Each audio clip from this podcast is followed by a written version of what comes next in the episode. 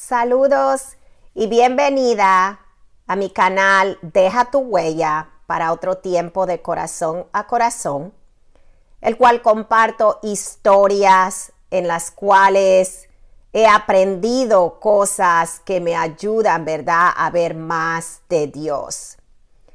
No sabía si iba a, a compartir una historia para esta semana. Lo que pensé que a lo mejor me había sentido o me sentiría, ¿verdad? Tomar unos días libres para no grabarme y publicar historias. Como les comenté, mi papi falleció, eh, fui a Panamá, regresé. Y bueno, al estar entre sus cosas, revisando entre sus cosas que me traje, encontré mi libro Haciendo Limonada el cual, ¿verdad? Tiene en él una historia que escribí en 2014. Y aunque no es la historia que sigue de las historias que he estado leyendo de mi blog, quería tomar este tiempo para leerla porque ahorita, ahora pues que mi papi ha fallecido, que su vida física no está conmigo, creo que sería especial para mí leerla y deseo que las anime a ustedes al animarme a mí leer, leer esta historia de nuevo. Les comparto que no la he leído en voz alta por mucho tiempo, así que veremos cómo va esto, ¿ok? Título, Un momento que no olvidaré. Mi padre sufre de esquizofrenia, lo que, lo que significa que nunca he tenido un padre consistente. Lamentablemente el padre que deseaba y necesitaba nunca estaba disponible. Toda mi vida he anhelado conectarme con mi papá, hablar con él, pedirle consejos y a veces no tenerle miedo. A veces mi papá descuidaba su salud mental y eso lo hacía muy violento. Lloraba muchas veces por un milagro, por un papá como yo siempre lo soñaba. En enero de 2014 Dios bendijo los deseos de mi corazón y contestó mi oración. Solo fueron cuatro días pero fueron los mejores cuatro días de mi relación con mi papá. Dios lo permitió, Dios le permitió a mi papi tener un momento de lucidez en el que llegué a tener lo que siempre deseaba, una conexión emocional con mi papá. Después de escuchar la noticia que mi padre no estaba bien y que no había comido por un par de semanas, Viajé a Panamá inmediatamente.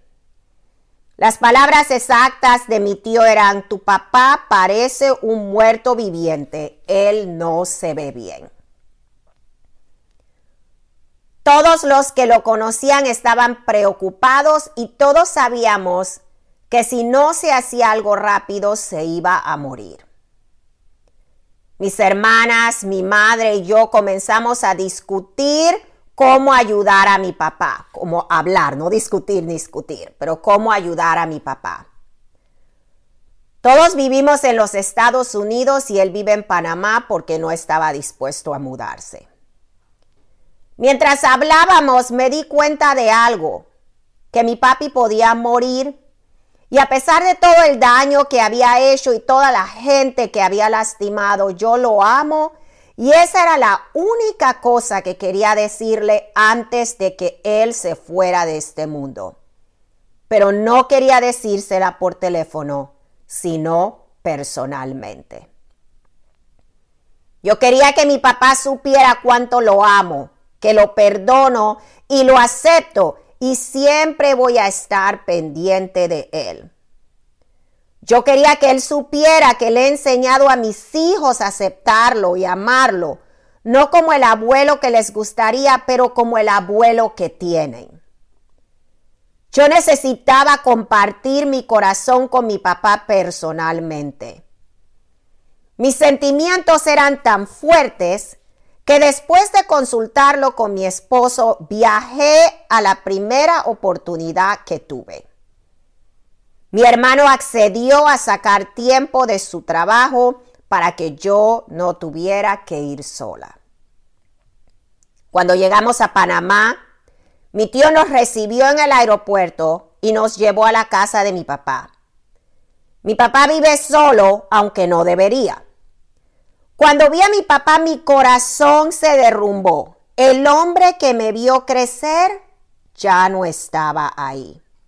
O el hombre que yo vi crecer ya no estaba ahí. El que me encontré fue un hombre débil que casi no podía caminar y sin sonrisa.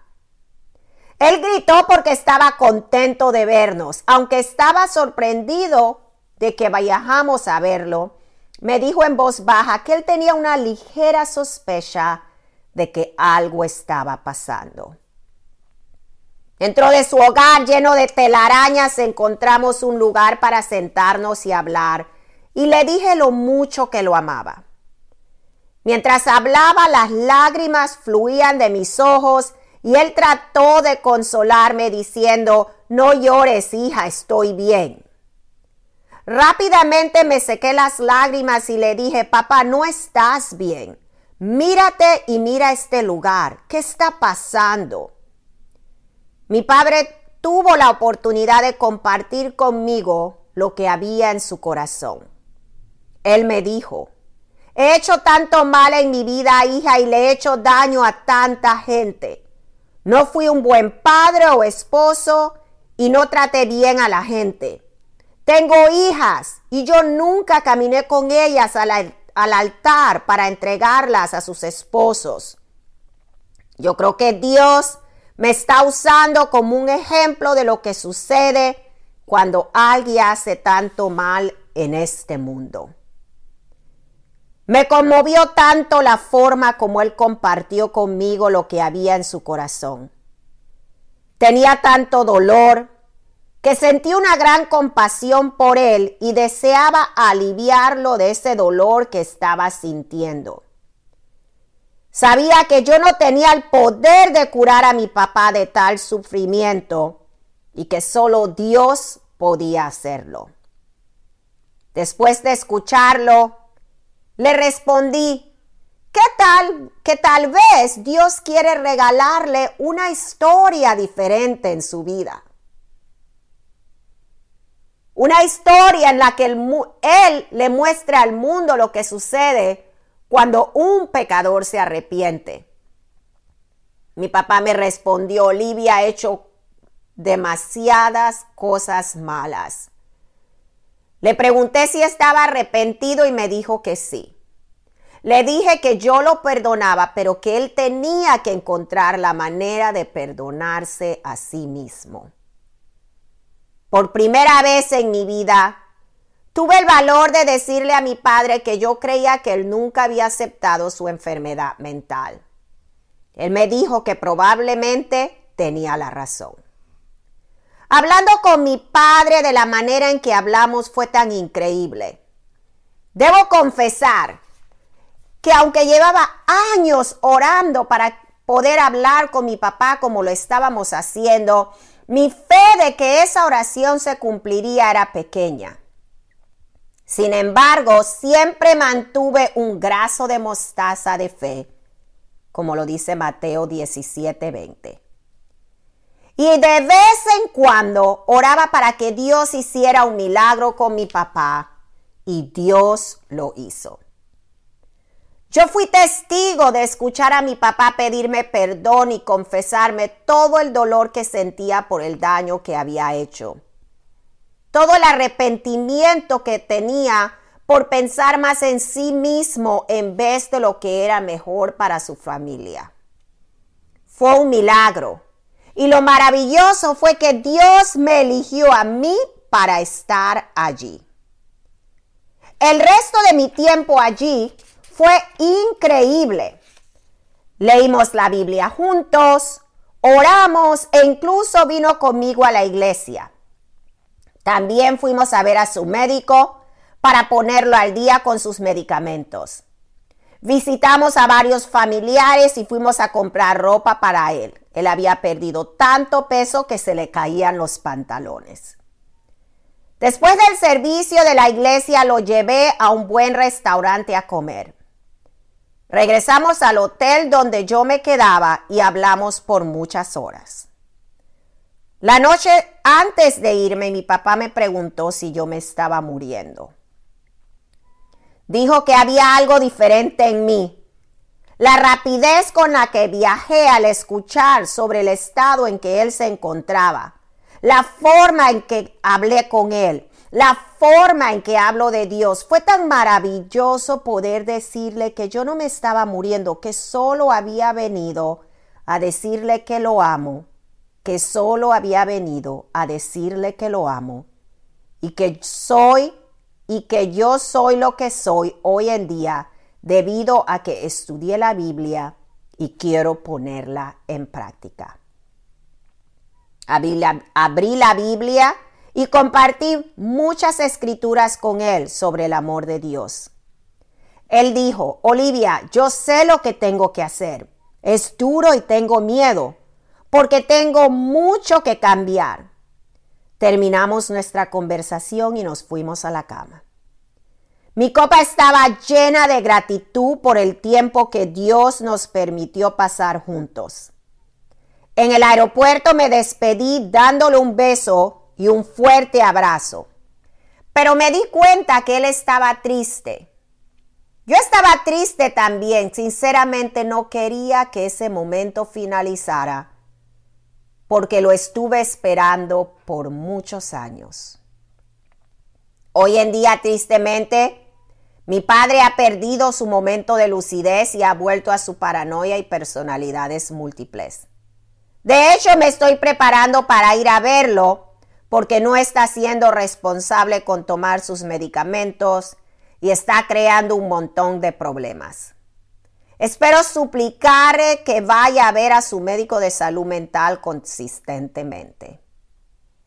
La verdad es que mientras escribo esto, me siento como en un duelo, porque sé que a lo mejor nunca tendré de nuevo un momento como cuando mi padre y yo hablamos, igual al que yo imaginaba en mis sueños. Pero hay otra verdad que celebraré cada vez que me ponga triste por la situación de mi papá. Dios ha sido bueno conmigo. Él me concedió el deseo que había en mi corazón con respecto a mi relación con mi papá. Por cuatro días pude conectarme con mi papá. Durante cuatro días mi padre no era esquizofrénico, fue el padre que mi corazón deseaba y este recuerdo lo llevaré en mi corazón para siempre. Lamentablemente la salud mental y física de mi padre está deteriorando y no sé si le quedan meses o años de vida. Cada vez que recibo una llamada de él, respiro profundamente porque yo sé que un día voy a escuchar que se ha ido de este mundo. Le doy gracias a Dios que cuando ese día llegue, lo recordaré no como el hombre que causó dolor a otros o a mí, pero como al hombre que trajo sanidad a mi corazón un día caluroso de enero del 2014 en una habitación de hotel en Panamá. Wow. Leyendo esto conmueve mi corazón porque me pongo a pensar cómo había escrito aquí que estos días que viví eh, eran días que iba a recordar por siempre porque pensaba que nunca viviría estos días de nuevo. Pero Dios en su misericordia convirtió esos días después de, vamos a decir, esto fue 2014, nueve años, ¿verdad? Después de nueve años, ocho años, casi nueve, soy mala con la matemática, pero 2014 al 2022, septiembre 2022, cuando mi papi se bautizó, yo viví más de cuatro días de esta parte de mi papá que no creía que iba a ser posible, que solo creía que iba que fue posible esos cuatro días en el 2014. Por más de un año pude disfrutar de un papá que yo soñaba, que yo anhelaba.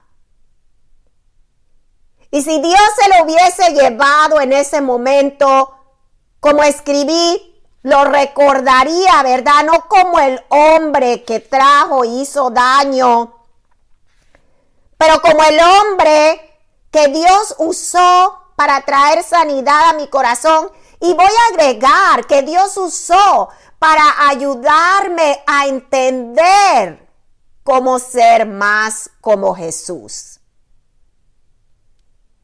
Hoy en día siento un increíble privilegio que en medio del dolor de no tener a mi papi físicamente, siento un increíble privilegio de poder decir que viví tiempos con él que nunca imaginaría que viviría. A veces yo no sé, ¿verdad? ¿Por qué? Contesta Dios. O si contesta Dios ciertas oraciones cuando las pedimos, porque otras no, porque las cosas pasan, porque las cosas no pasan. A veces hay tantas preguntas de los misterios de la vida que no podemos contestar. Pero hay momentos en los que sabemos, claramente sabemos y vemos cómo Dios ha contestado nuestra oración. Nuestra oración que hemos hecho con una fe de mostaza.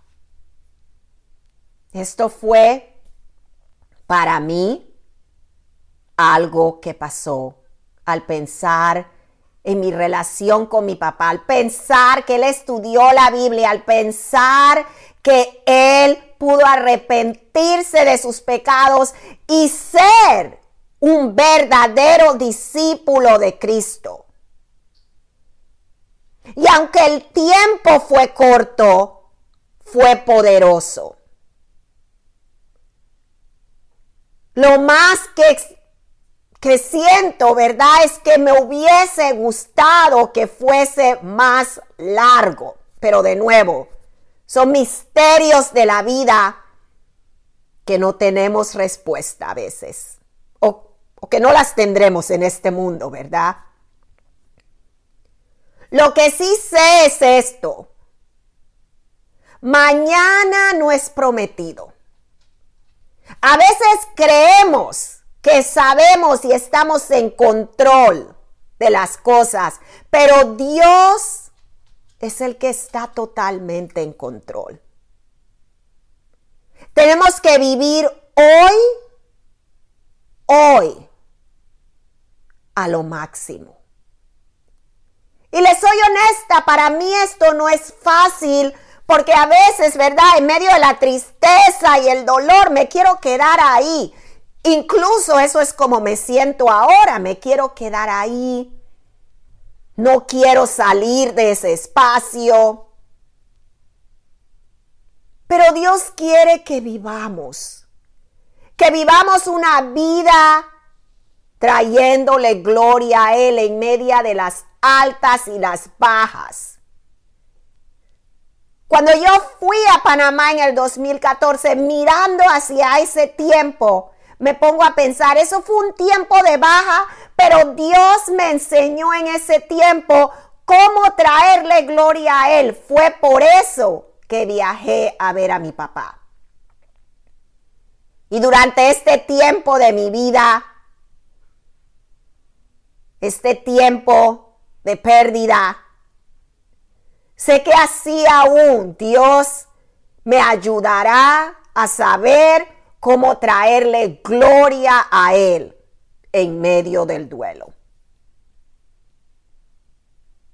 Si has estado orando por mí porque sabes de la pérdida de mi papi, muchísimas gracias.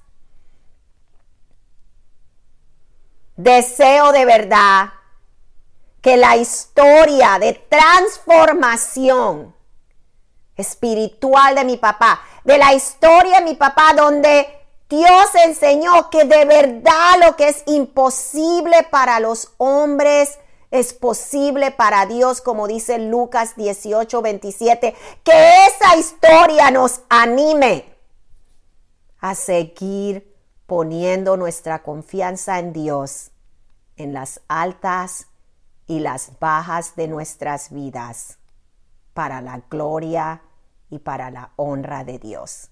Gracias por tu tiempo. Gracias por conectarte. Por otro tiempo, de corazón a corazón. Bye.